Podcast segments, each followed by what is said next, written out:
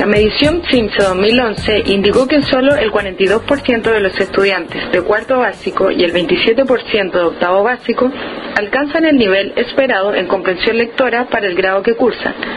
La prueba PISA OCDE 2009 aplicada una muestra nacional de estudiantes de 15 años, reveló que el 36% de los alumnos se ubican solo hasta el nivel 2 de un total de 6. Es por ello que el director general de Virtual Lab, Dr. Mario López, lidera un proyecto Corfo que proporcionará un conjunto de software interactivos que varían según la edad del estudiante y están diseñados para lograr un buen aprendizaje en el proceso de lectura. Esto busca mejorar la comprensión lectora y la producción de textos en niños y adultos en el país. En la siguiente entrevista realizada por la periodista Scarlett Alarcón, explica el porqué de su trabajo. A ver, aquí en, en Virtual tenemos varias líneas de investigación, varias líneas de trabajo. Una de ellas tiene que ver con la comprensión lectora y la producción de texto. Ahora, esto tiene una historia larga porque nos hemos ido preocupando de la comprensión lectora y la producción de texto. Eso está relacionado con, con, esta universidad, está relacionado con que la universidad es no solo excelente, sino que también pertinente. Excelente porque a nivel del saber eh, eh, lo hacemos a, a, la mayor altura y los problemas de investigación que miramos son problemas del país, por eso que la, pertinencia de preocuparse de este tipo de, situación. todas las mediciones nacionales e internacionales de comprensión lectora y producción de texto indican que la población chilena tiene un bajo nivel de desarrollo de eh, el logro en, estas mediciones. hay a lo menos el CIMSE es conocido en que los escolares chilenos eh, la mayoría de ellos está por debajo de los niveles esperados y en las mediciones internacionales, la evaluación PISA que se hace a los eh, niños de 15 años, también muestra del orden del 75% de los niños chilenos de 15 años que no tienen los niveles adecuados de producción eh, de comprensión. Y hay otro que hace un, un estudio a una muestra de la población chilena, es una encuesta que se hace a unos 20.000 chilenos de todas las edades, que es el test IALS, y ese arroja que el orden del cerca del 65% de los chilenos no somos capaces de seguir un set sencillo de, instrucciones. Entonces es un problema nacional al que nosotros estamos tratando de buscar eh, formas de contribuir a su a, resolverlo, a, a, minorar esto, a, generar impactos de que la comprensión lectora eh, mejore. El profesor explica que su visión está enfocada en los procesos, ya que se descompone el antes, durante y después de la lectura, tal como lo detalla a continuación. Ahora, nosotros llegamos a, eh, eh, llegamos a esto desde una, desde una visión más bien enfocada a, los procesos. Nosotros nos dimos cuenta en algún momento de que típicamente la comprensión lectora se hace intentando que los niños lean o, los adultos lean y que mientras más se lea va a ir mejorando la comprensión lectora. pero eso es un poco mirar al resultado y nosotros quisimos mirar, quisimos mirar el, proceso. Entonces no, descompusimos el, proceso en, antes de leer, después de leer, durante la lectura en los tres elementos que típicamente se clasifica un, un proceso. Además comenta cómo llegaron a las conclusiones que permitieron crear el conjunto de software.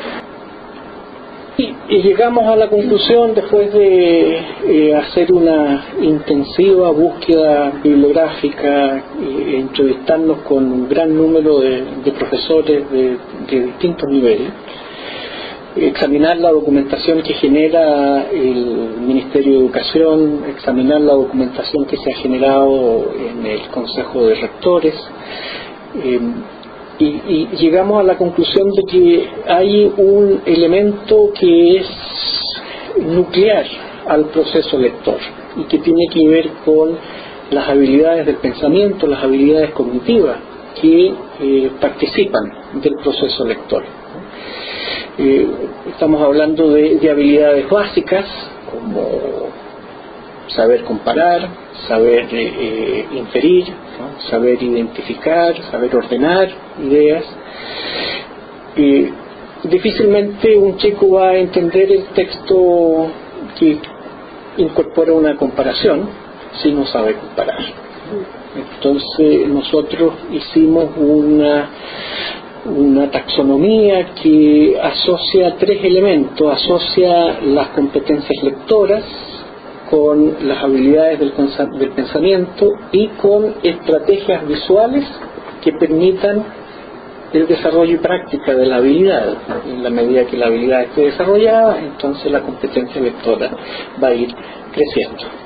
Entonces nosotros partimos de la competencia lectora, pasamos con la habilidad, la habilidad construimos software visual con estrategias visuales. Trabajamos a ese nivel desarrollando la habilidad con impacto en la competencia lectora y por lo tanto en la, en la habilidad lectora.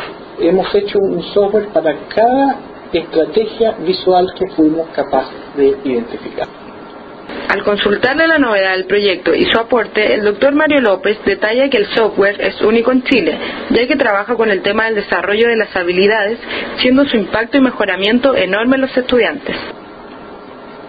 Acabamos nosotros de recibir la eh, evaluación que nos hizo eh, la editorial de la Universidad de Santiago.